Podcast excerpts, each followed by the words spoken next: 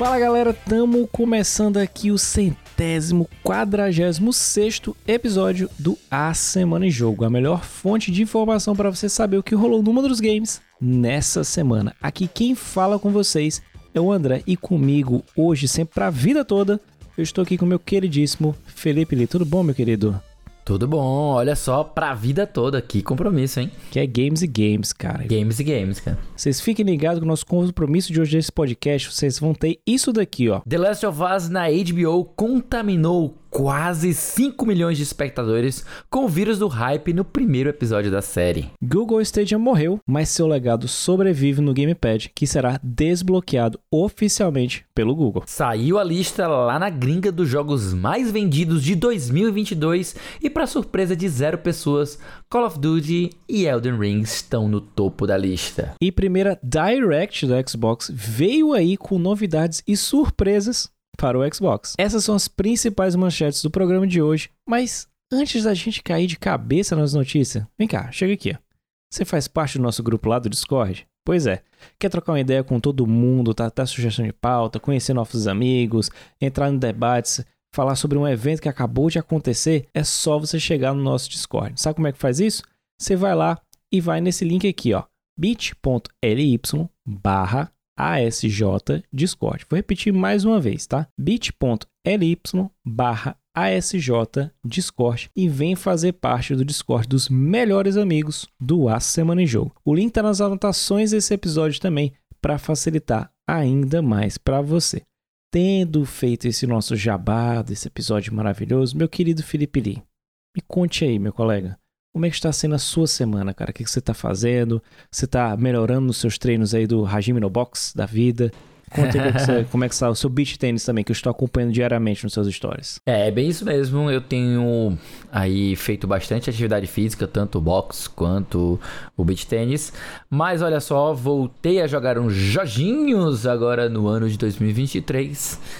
E tô dando continuidade a um projeto que eu comecei em dezembro, que era de pegar todos os jogos que tinham na lista do Nintendo Switch Online, né? Do Nintendinho e jogá-los, né? Depois eu pretendo fazer o mesmo com os do Super Nintendo e depois do Nintendo 64, né? E também do Mega Drive. Mas por enquanto eu estou aproveitando todos os do Nintendinho, né? Então eu joguei um bocadinho de jogo aqui, não dá nem pra citar todos eles, porque alguns deles eu jogo só um, um pouquinho, porque eles são muito arcade, né? Mas tem um bocado que eu gostei, tem um bocado que eu achei aqui meio paia, mas é uma viagem muito legal. E também, meus queridos, especialmente você, meu querido André, hum. estou jogando o One Piece Odyssey, ah. o mais novo jogo aí da franquia de One Piece aí dos amigos da Namco Bandai que mandaram pra gente. E em breve vai ter texto lá no site. Olha só que, que maravilha. Coisa perfeita, cara. E você, o que, que você anda jogando aí na sua, na sua semana? Você anda praticando esporte ou só malhando os outros? Rapaz, essa semana, a última semana foi de empregos novos, isso mesmo no plural. Então eu tô me readaptando, né, essa nova rotina. Eu tava trabalhando menos dias, no ano passado tava trabalhando só até quarta-feira e agora já tô trabalhando meio que diariamente, voltei a trabalhar nos sábados também, mas nem por causa disso eu deixei de jogar, tá? Eu tô jogando o meu queridíssimo, o jogo do meu coração, que é o Signalis, tá? Tô fazendo o outro final dele. Além disso, eu tô alternando sobre alguns Metroidvaniazinhos, tá? Eu tô jogando Dead Cells mais uma vez. E eu baixei o Ghost Song, não sei se você chegou a jogar ali, que também é um Metroidvania que tá lá no Game Pass. Cara, ambientação, lindo, lindo, maravilhoso. Eu não cheguei muito ainda, tá? Porque eu tô com um backlog gigantesco pra vocês terem noção. Ainda tô devendo alguns jogos, por exemplo, como Immortality tá aqui instalado olhando pra mim. Olha, quase Tiny me dando tapa na cara. cara. King eu quero jogar desde o ano passado, ainda não joguei também. Mas é, de ver a galera falando, tons vindos do Memora Random, alguns colegas lá do Vox falando muito bem no jogo, eu falei, cara, tem que baixar para jogar. E eu cometi o crime de instalar este Monster Hunter. Botei esse Monster Hunter Rise que saiu no Game Pass essa semana. E ele tava só no Nintendo Switch, depois só pra PC, agora tá saindo pra todos os consoles. Porque se eu não fizer isso, né? Eu, eu já não consigo eliminar o Romo da minha vida. Se eu não jogar essa desgraça com ele aqui, Aí eu não tenho paz nunca mais. Mas, mas, assim, eu era um jogo que eu achava bacana. Eu joguei um pouquinho no Switch, que eu tava com o Switch dele. Uhum. Eu achei interessante. Mas Monster Hunter, às vezes que eu joguei, eu curti muito jogar com a galera. Tipo, brincando, Sim. tirando onda, conversando, vendo o Romulo todo empolgado, falando dos movimentos. Não, você tem que apertar R2 com tal... Igual aquele vídeo do Ricardo. Uhum. Que ele fala assim: não, você vira a espada com o tempo, porque você vira pro lado e já calcula. O Roma é desse jeito. Eu não, cara. Eu só vou lá pra cima do bicho, quero montar, corto o rabo do Ratalos e simbora. simbora Mas né? o, o Monster Hunter Rise é bacana por causa disso, né? Chegou no Game Pass, então vai dar pra jogar com os padrinhos do canal, vai dar pra jogar com o Rodrigo. Então vai ser uma loucura essa semana aí. Talvez eu me arrependa. Talvez eu me arrependa Talvez. porque vai ser o Romulo falando a cada 5 minutos de uma quest nova que eu tenho que fazer porque é importante por algum motivo que ele diz que é. Tá bom? Mas sabe o que é mais importante que tudo isso, meu querido Felipe Lee? O que, meu grande André? Ah, meu amigo, nosso primeiríssimo bloco de notícias que chega já com o pé na porta. Simbora.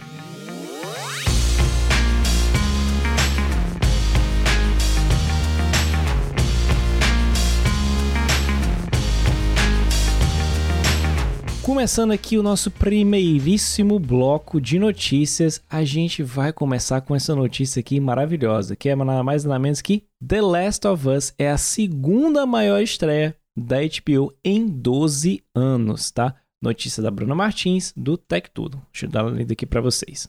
A HBO, nesta segunda-feira, de 16 de janeiro, divulgou que a série de The Last of Us, esperada adaptação do jogo feito para PS3 lá no ano de 2013, alcançou a segunda maior estreia da emissora em 12 anos. O primeiro episódio, denominado Quando Você Está Perdido na Escuridão, reuniu 4,7 milhões de espectadores em seu lançamento no último domingo, dia 15. Esse marco não era alcançado desde 2010, com a estreia de Boardwalk Empire, tá? Império do Contrabando o nome traduzido para o português da série. Ainda na TV a cabo, para vocês terem noção. O Craig Mazin, né, de Chernobyl, e Neil Druckmann, criadores da adaptação, não poderiam estar mais contentes. Em declaração conjunta, eles disseram: nosso foco era simplesmente fazer a melhor adaptação possível dessa história, amada para o maior público possível. Estamos muito felizes em ver quantos fãs, antigos e novos, receberam The Last of Us em suas casas e corações. Meu querido Felipe Lee, quando começou a série, você disse entra na minha casa, entra na minha vida, você estava esperando pela série dela, achava você chegou a assistir. Conta aí, se você assistiu, conta um pouquinho do que você achou e também, cara, dessa marca expressiva, né? A gente tá falando aqui que 2010 era na época que só tinha TV a cabo, né? A gente sabe da penetração que os streams têm hoje em dia. E conta aí o que você acha que esse marco, principalmente uma série, uma adaptação vinda de um jogo, tá? Como é que você vê essa recepção? Você acha que esse número pode cair posteriormente ou você acha que vai acabar se mantendo aí? Cara, deve continuar se mantendo porque justamente é uma série que ela vem de um jogo que tem muita aceitação no público, que tem muita popularidade, é um dos jogos mais populares dos últimos 15, 20 anos, certo? Então, a gente sabe que é um jogo muito amado também, né? E por isso fez muita gente que já jogou o jogo reassistir os eventos na série e claro, obviamente, como é uma adaptação para outra mídia, também atrai os olhos de muita gente que só ouviu falar e nunca tinha jogado. E essa galera tem falado muito bem também, aceitou muito bem, recepcionou muito bem. Né? A crítica especializada também elogiou muito a adaptação como uma obra individual, né? Ela, como obra individual, ela não depende do jogo, então você basta você é, assistir a série que você não precisa jogar o jogo para entender absolutamente nada específico. E isso é salutar do ponto de vista de adaptações, sabe? Tipo, acho que talvez seja a primeira adaptação super fiel ao material original que é, é, bem recebida, assim, sabe? A gente já teve inúmeras adaptações de jogos para uh, o cinema e para seriados. A gente teve alguns que foram mais populares, outros que foram menos populares, né? E sempre, sempre, sempre, sempre tinha questionamentos, tinham reclamações relacionadas a adaptações e remoções de elementos ou alterações de coisas que o pessoal queria que tivesse na série e porque exatamente tinha durante o jogo, né? Então, a gente pode citar aí, por exemplo, no Street Fighter, o pessoal uhum. achou que o Street Fighter não tinha os poderes, né? Os golpes não saíam com Hadouken e tal. E a história era um pouco esquisita, diferente do, do, do, torneio original. E então isso ah, fez algumas pessoas reclamarem, né? Até as pessoas que já tinham assistido o, o Street Fighter o anime, né? Se bem que eu não sei Sim. se eles, eles são da mesma época, né? Também reclamaram. O Victor, o, Victor eu acho que é, né? Aquele de acho no, que sim. 90. É, talvez seja. Mas enfim, muita gente que tinha assistido ao anime não gostou da adaptação e tal. E depois a gente viu mais pra frente, Mortal Kombat também, ele não, não fez jus também. Muita gente não gostou, apesar de dele ter muitos elementos vindos do jogo, né? Aí foi, uhum. foi, o tempo foi passando, a gente foi tendo outras adaptações como as de Resident Evil, que também sempre incomodaram os fãs, porque a história era diferente, os personagens eram diferentes, as situações eram diferentes, e sempre ficou aquela pecha, ah, não tem uma boa adaptação de jogos e tal. Mas assim, até que saíram boas adaptações, a gente, eu posso citar aqui por exemplo, a adaptação de Ace Attorney, né, que é o, o, o jogo dos advogados Sim né, que foi recebeu uma adaptação para filme no Japão, né? E não teve todo esse badalado todo, porque enfim é uma produção de um filme japonês, uhum. né? Então vai fazer mais sucesso entre os amantes da cultura japonesa e também das pessoas que já conheciam o jogo, que vamos ser sinceros, é uma proporção muito menor se a gente compara com The Last of Us, né? Então, e outros jogos que são mais famosos aí do, do meio AAA, né?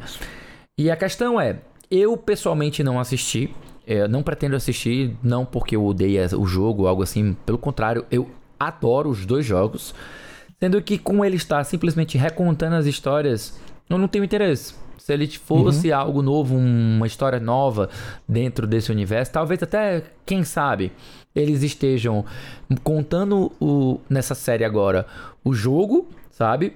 E aí, posteriormente, eles resolvem fazer é, material novo e uma temporada 2, uma temporada 3 e tal, sabe? Tipo, saindo dos, dos, dos, eventos que compõem os dois jogos. E aí talvez me interesse, mas enquanto ele estiver somente recontando as histórias dos jogos, eu sinceramente não tenho nenhum tipo de interesse na série.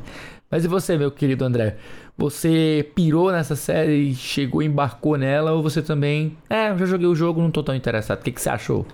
É, por enquanto eu ainda não assisti porque eu tenho costume de ver com a minha namorada e ela gosta de assistir tudo assim de uma vez, né? Então, ah, ela gosta o, de maratonar, modelo, né? Isso, como o modelo da, da HBO é diferente da Netflix, embora eu curta, eu acho interessante, principalmente para longevidade de, de uma série, para questão de hoje em dia a gente vive num mundo que tudo é comentário, tudo gera conteúdo, então para quando você tem esse gap de sete dias, né, esse espaço de um episódio para o outro, é interessante até para manter uma sobrevida. Às vezes, mesmo que o capítulo seja ruim, cria essa expectativa no público para saber se o próximo vai ser do mesmo nível ou não. É, eu, por enquanto, mesmo que eu vá assistir, eu, eu fico meio que com essa tipo, ah, será que é igual? Porque eu sempre vou naquela que, se é uma adaptação, eu penso que eles tentem trazer um público novo, sabe? Embora uhum. o público de jogos e o público de Last of Us seja grande, basta a gente entrar no Twitter e eu li pra gente ver o que acontece se você for falar alguma coisa sobre The Last of Us. É, é importante que outras pessoas consumam esse conteúdo. Eu acho que é uma adaptação, não precisa ser tão fiel, mas eu acho que você concorda comigo que The Last of Us é, entre aspas, fácil de ser adaptado, porque ele se vendia bastante como um filme, como uma série. Sim. Basta você ver a quantidade de uh, Old People React na época, lá em 2013, 2014, de botando trechos do jogo, do jogo para pessoas adultas que não tinham contato com videogame, eles falavam assim: "Poxa, caramba, isso é videogame mesmo, né? Parece um, parece um filme, porque ele tem essa pegada de, tipo, ser mais cinematográfico. Ele se vende assim, o, tanto o primeiro quanto o segundo jogo. Mas eu acho que ele vai permanecer nos números, como você falou, já que o Neil Druckmann tá falando que ele quer fazer mais fiel.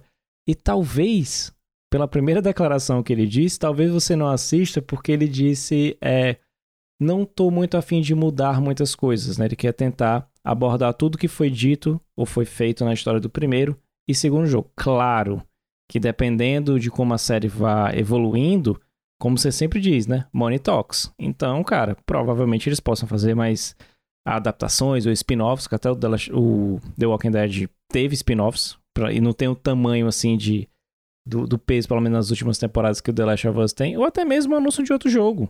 A, a série fez uma parada interessantíssima que é no meio da série o jogo vai. O, o porte de PC vai ser lançado. Então vai ter gente que não tem o PS4, não tem o PS5, nem o PS3 na época, que vai poder jogar pela primeira vez. Saca? Que viu a série e vai pro jogo. É um marketing interessante, né? Resta a gente saber como é que vai se perpetuar, se outros jogos vão caminhar, como você falou, Resident Evil, né? Infelizmente, não tem uma adaptação que preste, né? Mas quando você assiste ali no dia do seu aniversário sobre o efeito de álcool, ele fica até interessante, tá bom? Mas sabe uma coisa, meu querido Felipe, ele que não teve uma adaptação que preste, que não deu certo, não vingou e morreu cedo? Hum. O nosso Google Stadia, cara. Isso aí é a nossa segunda notícia, tá? A gente saiu aqui de sucesso para um fracasso, mas bora lá. Google Stadia morreu, mas o seu controle seguirá vivo como um controle Bluetooth. Notícia do Henrique Artuni, lá do Tudo Celular. Vou dar uma lida aqui rapidinho. Após o anúncio em setembro do ano passado de que o serviço de jogos em nuvem Google Stadia encerraria as atividades, nesta quarta-feira de 18 de janeiro, usuários da plataforma se preocuparam com o destino do controle do streaming. Afinal, ele é um dispositivo que se conecta diretamente ao serviço Stadia e, sem ele, se tornaria um mero lixo eletrônico. No entanto, após lançar o último jogo em nuvem de streaming, o Snake Game, o Google afirmou que lançará uma atualização na próxima semana que permitirá conectividade Bluetooth para o console. Assim, poderá ser utilizado para outros dispositivos. A notícia ruim é que, a partir da semana que vem, todos os jogos e progressos no Stage serão perdidos. Mas vale lembrar que os proprietários dos jogos já estão migrando para outras plataformas, como é o caso da Ubisoft, que tem também versões gratuitas de jogos para PC com progresso sincronizado e salvamento de dados. Meu querido Felipe Lee, você que é um rapaz aí amante da tecnologia, eu sei que você a princípio não ficou assim, né? Mas do stage você foi um rapaz esperto, não, não investiu seu dinheiro lá. O que, é que você achou dessa notícia de manter o controle? Você acha que, só vendo, acho que é muito difícil a gente ter alguém que a gente conhece que tem esse controle, né? Mas você acha que é uma boa? Você acha que vai ter uma galera capitalizando e vendendo esse controle aí como o item raro de colecionador? O que, que você acha dessa notícia aí? Isso é capaz de acontecer, com certeza é capaz de acontecer. Mas olha só, eu era uma das poucas pessoas que estava com uma certa boa vontade em relação ao Stadia, sabe? Mas essa boa vontade ela foi muito mais forte quando o serviço foi anunciado, sabe? É, quando eles anunciaram e ainda não tinham definido o plano de negócio deles, eu achei interessante a ideia, fiquei é, bem animado para o que iria acontecer. Mas no fim das contas, eles optaram por um modelo de negócios completamente sem pé nem cabeça e que com toda certeza não, não foi nem um pouquinho popular, sabe? Para quem não, não conhece, ao invés de fazer como o xCloud, como o Game Pass da Microsoft, e, e que você paga um valor mensal e tem acesso a um catálogo que fica entrando e saindo do jogo, eles simplesmente resolveram fazer um modelo de negócio em que você assinava o, a, o, o, o serviço e após acessar o serviço, você tinha acesso ao serviço. E a partir daí você teria que comprar os jogos. Olha só que loucura. É Sim. É muito parecido com o que acontece com a Disney quando ela. Você paga a, a mensalidade do Disney Plus e aqui ela lança um novo filme. E esse novo filme ele não está coberto pelo pelos, pelo, pela assinatura. Você precisa fazer um uhum. pay-per-view, né? Você ainda tem que pagar um extra para poder assistir aquele filme. Eu acho isso muito, sei lá, um, anos 90, né? Porque anos 90, anos 2000 melhor. A gente teve nos anos 2000, a gente teve muito pay-per-view, né? Era o começo de, desse Sim. tipo de serviço. Mas eu acho ele completamente inadequado para os dias de hoje, em que as pessoas querem pagar um valor pequeno e ter acesso ao máximo de conteúdo possível.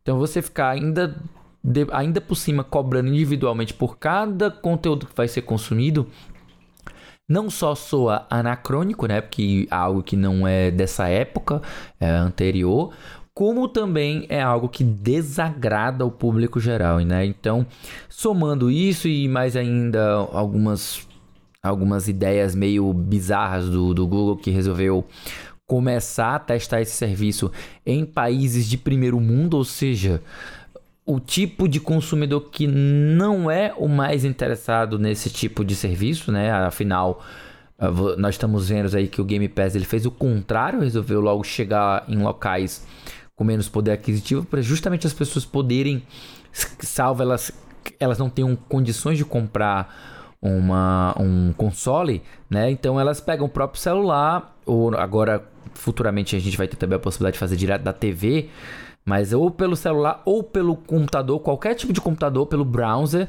você tem acesso ao, ao Game Pass, né? Ao xCloud que usa o Game Pass Ultimate.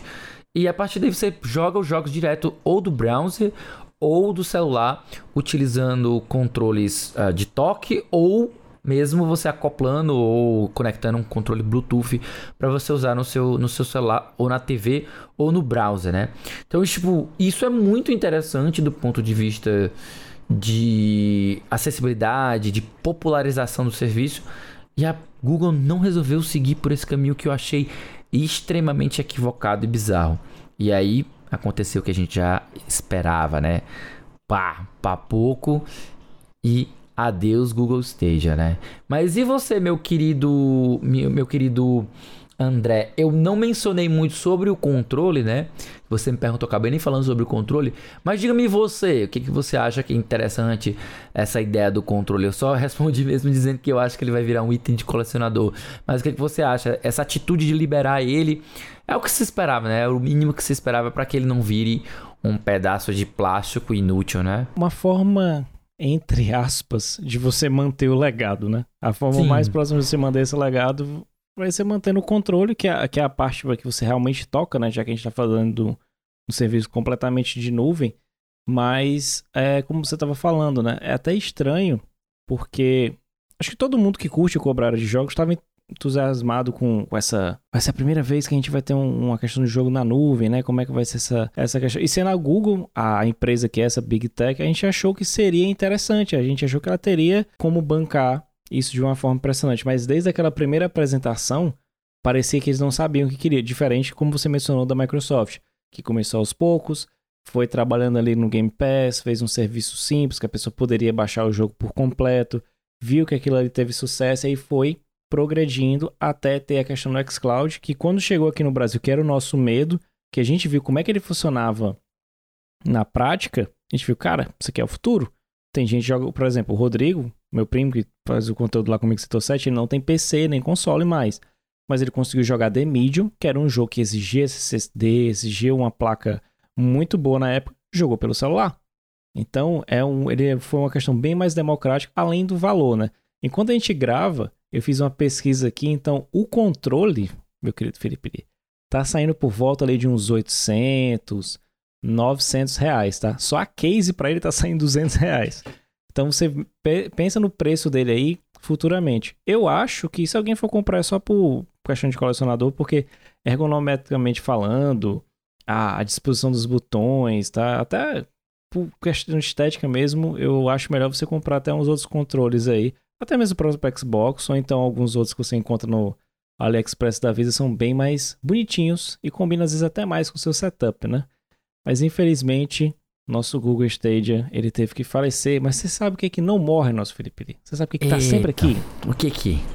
É o nosso segundo bloco de notícias, cara. Isso aqui você pode confiar que a gente mantém ele aqui sempre com você. Simbora pro nosso segundo bloco? Bora.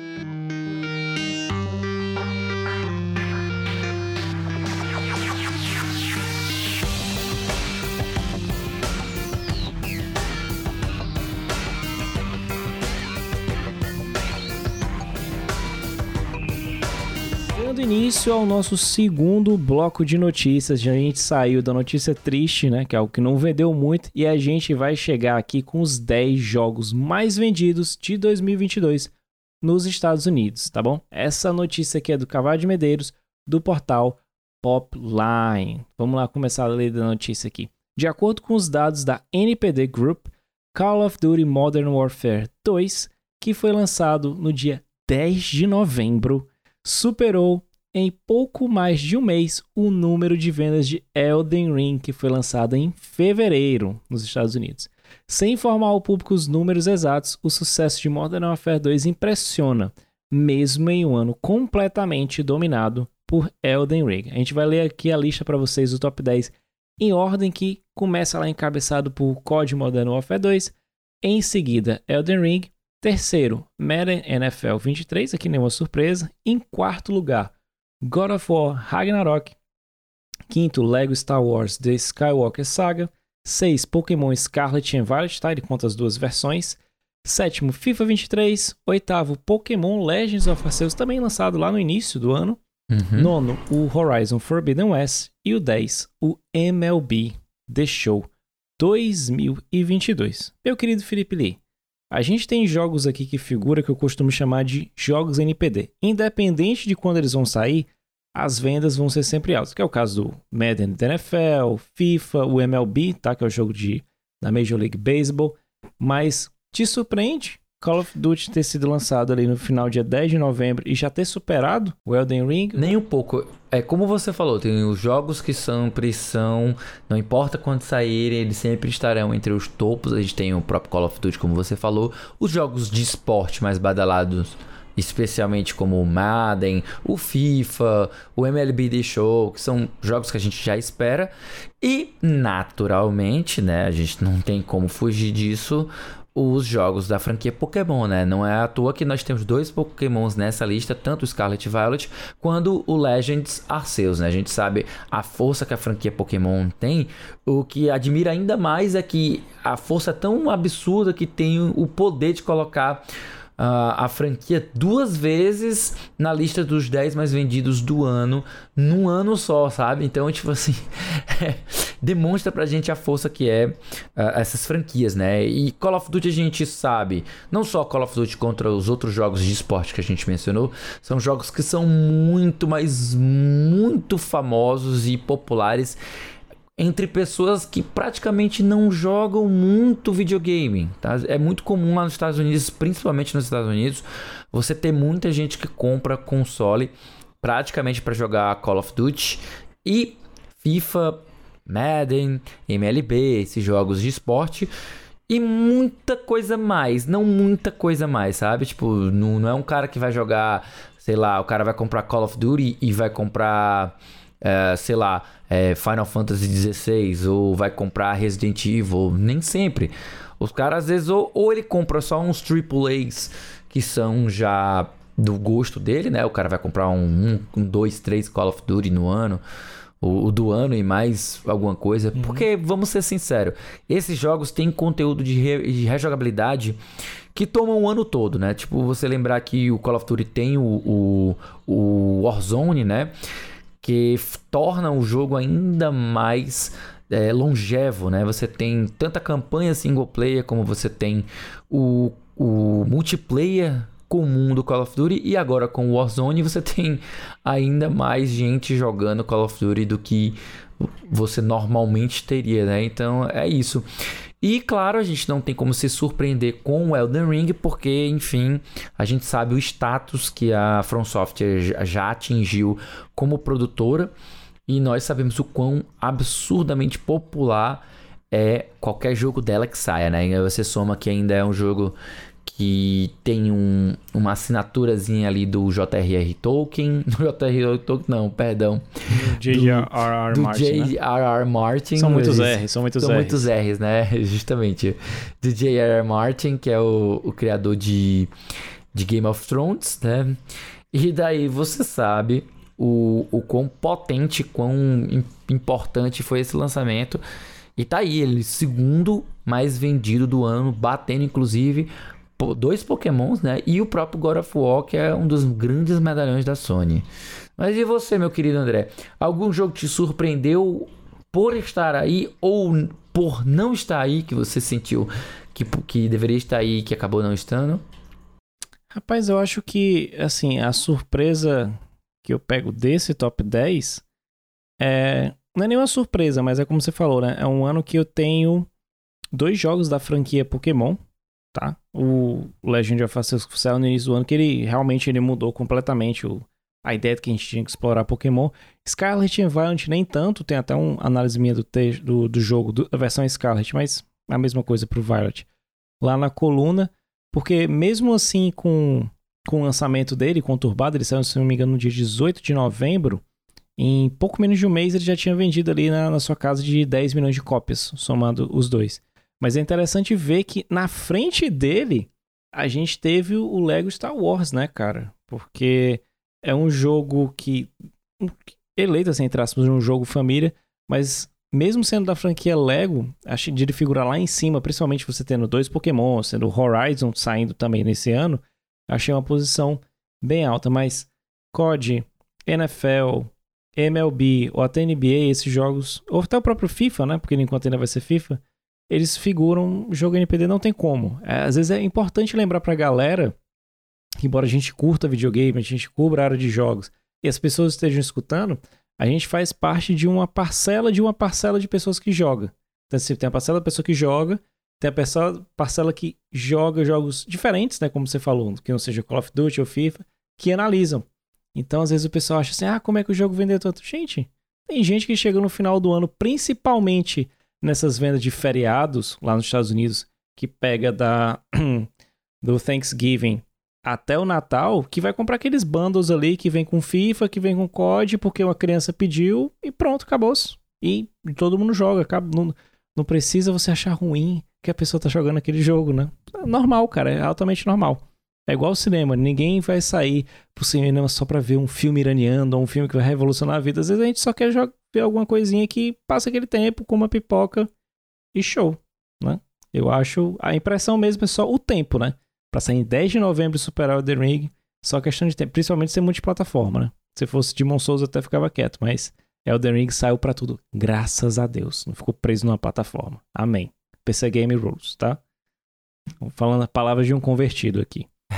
continuando, continuando aqui para nossa derradeira e última notícia, tá? No momento dessa gravação, hoje, dia 25 de janeiro, Felipe Lee, a gente teve um evento maravilhoso que foi a Developer Direct. E sim, essa Direct não foi da Nintendo, foi da própria Microsoft, tá bom? Hoje a gente teve aqui, a, que foi uma live que foi a, às 5 horas da tarde, o Lee estava lá, eu acabei entrando depois lá no nosso queridíssimo Memora Hunter. Por favor, não deixe de acompanhar o Memora Hunter, tem lives quase que diariamente, discussões maravilhosas. Que a gente teve, Felipe, uma apresentação de Forza Motorsports, Isso. Redfall, Minecraft Legends e, melhor do que tudo, a gente teve uma surpresa de última hora, que foi um anúncio da, da Tango, do, um dos estúdios que pertencem à Microsoft, que é o Hi-Fi Rush, que foi anunciado, mostrou gameplay e já saiu. Acabou e de sair. Já saiu, exatamente. Já saiu. Pi, conta pra mim que você que ficou durante o evento inteiro, só pude chegar ali na, na metade para acompanhar, depois eu assisti. Como é que você avalia esse modelo aí da Microsoft, né? Que ela já trabalhou com uma Direct, é um evento que é de estreia, não foi ao vivo, tá? Basta lembrar isso aqui pra galera. Você curtiu a apresentação? O, o tempo dela foi satisfatório? A forma e os projetos da empresa para o futuro te animaram? Como é? Conta pra gente aí. Olha só, acho que a primeira coisa que a gente deve fazer, não sei, é, é o formato ou os jogos. Uh, vamos lá, vamos começar do formato. Acho que uma das coisas mais legais que a gente teve do evento e não é só a brincadeira de que parece algo da Nintendo, porque também se chama de Direct, não só pelo nome Direct, mas também pelo próprio formato do, do evento, né? É, já foi muito próximo do, do da, da, dos que a gente tem hoje da Direct da Nintendo, né? Então, se antigamente as Directs elas elas nasceram como essa forma de se comunicar com o público, com um vídeo gravado e tal, a mesma coisa a gente está vindo aqui. A mesma coisa a gente está vendo aqui nesse novo formato da Microsoft. Olha só, a Microsoft já tentou outros formatos anteriormente, tinha o Idea at é, Microsoft, já teve eventos com apresentador ao vivo, com entrevista com os desenvolvedores, mas dessa vez não, ela resolveu adotar uma postura muito mais Nintendo, não só no nome, mas também no formato. E eu agradeci muito a isso. Não só pelo formato que é legal, mas também pela forma com que ela apresentou os jogos dela, né? Então, ao invés dela só mostrar trailers, ela teve um bom tempo dedicado a cada jogo, cerca de 10 minutos, para vocês terem uma ideia.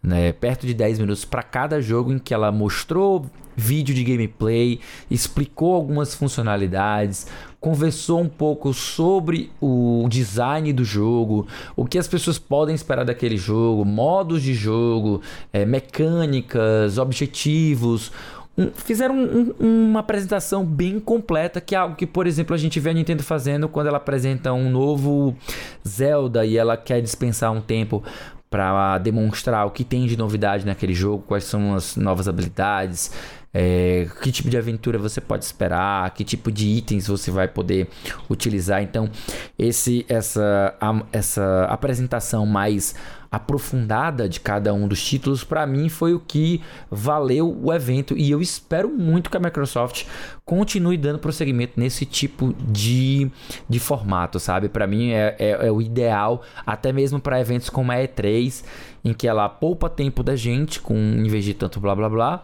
e ela apresenta coisas bacanas sem ser só trailers de, de conceito ou trailer de cinemática que para mim não tem nenhum sentido de, de empolgação, sabe?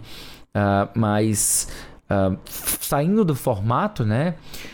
A outra coisa que foi bacana é porque eles tinham previamente informado que esse evento iria tratar de quatro jogos, né? Então, eram quatro jogos que a gente já sabia, que era o Minecraft Legends, né? Que vai ser um RTS utilizando a franquia é, da, do Minecraft, né? Que hoje é da, da, da Microsoft, que ela comprou a Mojang.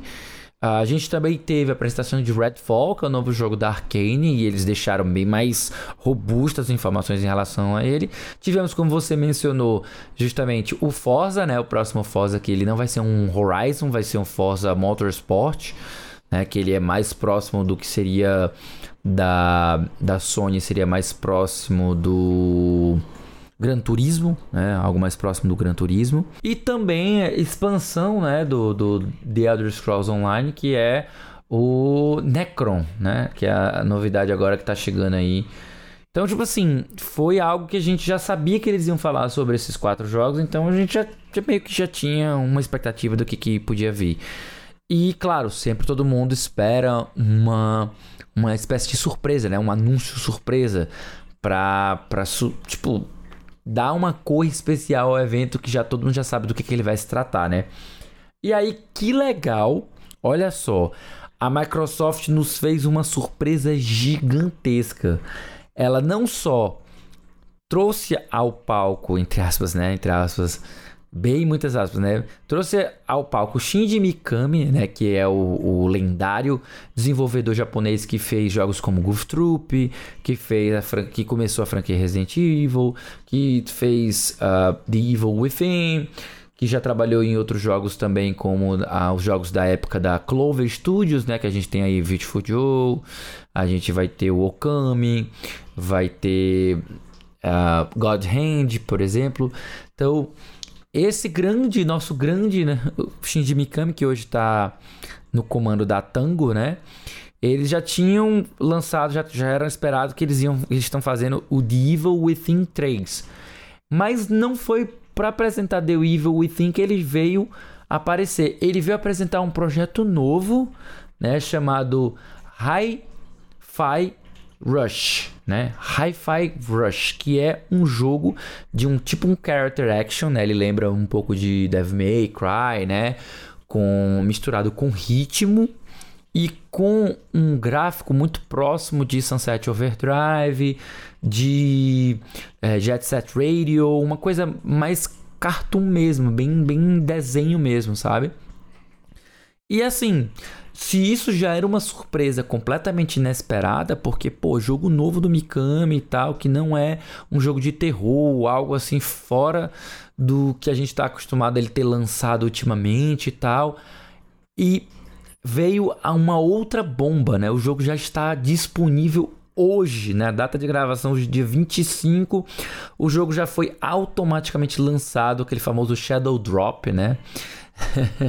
ela já chegou dizendo: olha, está disponível hoje. Então todo mundo já saiu pirado, completamente pilhado do evento, porque não só era um jogo novo que ninguém estava esperando por ele, como também ele já estava prontamente disponível para jogar. Tipo, isso pegou completamente todo mundo de surpresa e a internet não tinha outro assunto hoje senão esse novo jogo, o Hi-Fi Rush, né? Algumas pessoas curtindo pra caramba a ideia e outras um pouco decepcionadas porque queriam, esperavam jogos de terror vindo do do Shinji Mikami, né? E você, eu queria saber de você, André, que eu sei que você é muito fã da franquia Resident Evil, eu sei que você é um cara que adora o Shinji Mikami, você tem até um apelido um pouco mais uh, safadinho para ele, né? por assim dizer. Mas qual foi a tua reação? Qual foi a tua o, teu momento aí? Como você se sentiu quando a, terminou a, a, a essa conferenciazinha entre essa, essa apresentação da Microsoft?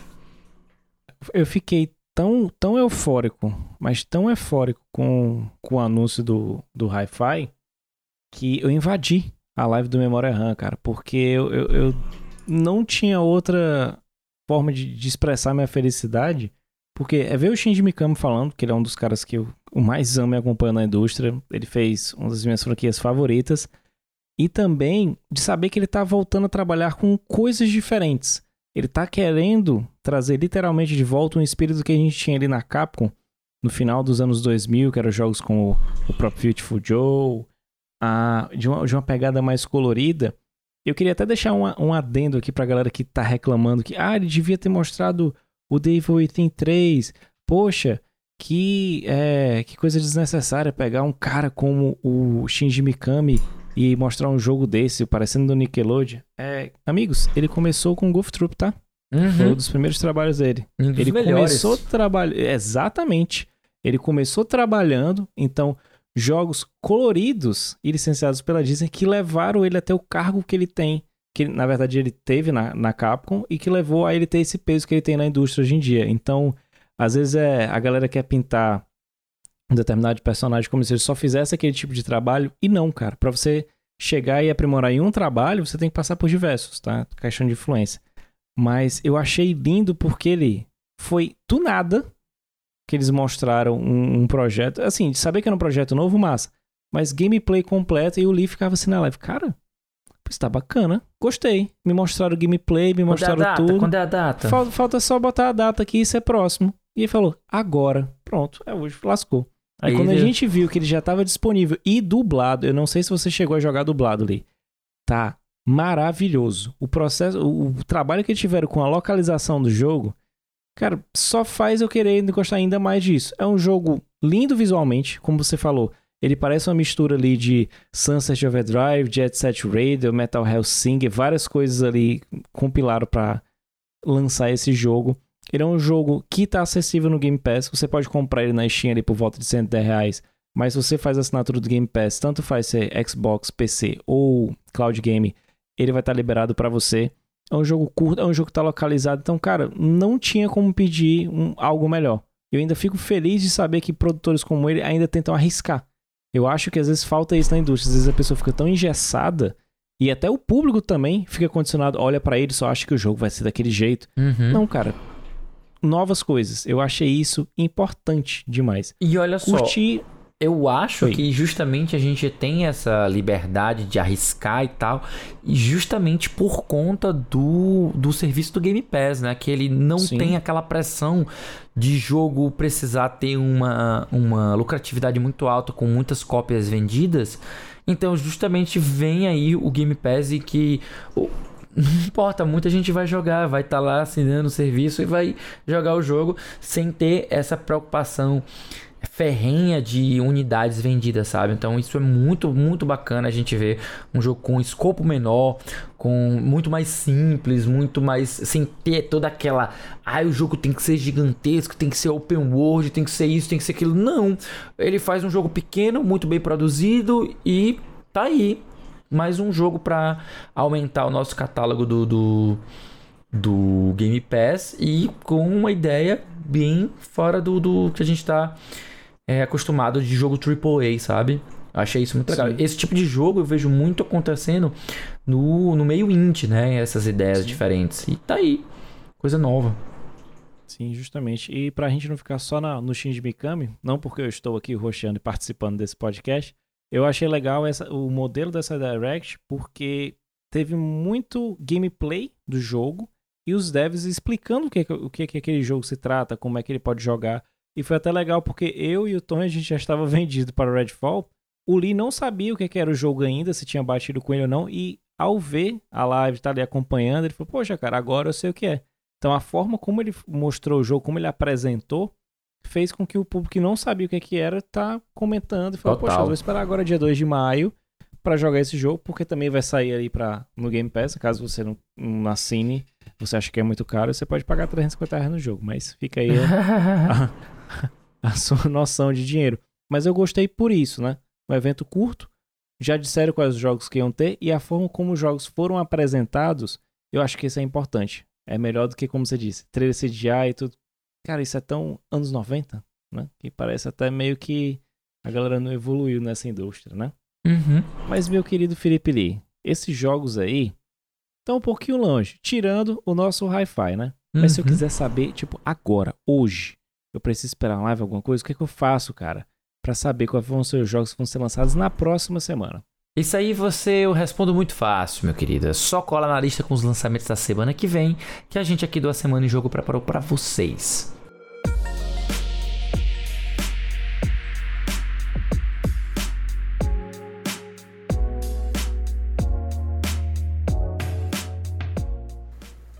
Ó, e vamos lá que essa semana tem pouquíssimos jogos, mas são lançamentos de peso, tá bom? Lá no dia 24 de janeiro, finalmente Forspoken vai sair para PS5 e para PC, tá? E no dia 27, na sexta-feira, a gente vai ter o remake de Dead Space, que vai sair para PS5, Xbox Series X e S e também para PC. E além dos jogos da semana, que esse quinteto aqui da Semana de Jogo preparou para vocês, tá certo? Tem um monte de conteúdo para você ficar ligado. É isso mesmo. Toda sexta-feira tem episódio novo do Vale a Pena Jogar com o nosso queridão Davi do Bacon, trazendo uma review de jogo que ele acabou de zerar. De segunda a sexta você pode acompanhar o nosso queridíssimo Bernardo Dabu na Twitch a partir das 18 horas para jogar um Destiny 2 junto com ele, além de vários outros games. Só acessar twitch.tv barra Dabu. Lá no Spotify você encontra um monte de conteúdo produzido pela galera do Cast Potion. Olha só, inclusive a gente já tinha falado um bocado sobre o Google Stadia lá, olha só. Aquele podcast com já conhecido papo catedrático sobre os videogames. E você pode acompanhar também mensalmente as lives, podcast e demais produções do Lee, em conjunto com a galera do Memória Random. Só buscar por Memória Random com M no RAM nas plataformas de podcast, na Twitch e lá no YouTube também. Esse foi o centésimo quadragésimo sexto episódio do A Semana em Jogo. Se você ouviu até aqui, olha, muitíssimo obrigado. E se você gostou do episódio, assina o feed do cast, fica ligado na semana que vem, tem muito mais episódio, tá bom? E antes da gente encerrar o cast, a gente deixa aqui o nosso muitíssimo obrigado também ao pessoal do Game Hall, Popline, Tudo Celular e Tech Tudo pelas notícias lidas nessa edição do Cash. E para finalizar, que tal seguir a gente nas redes sociais? Você me encontra em arroba o Felipe Lee no Twitter.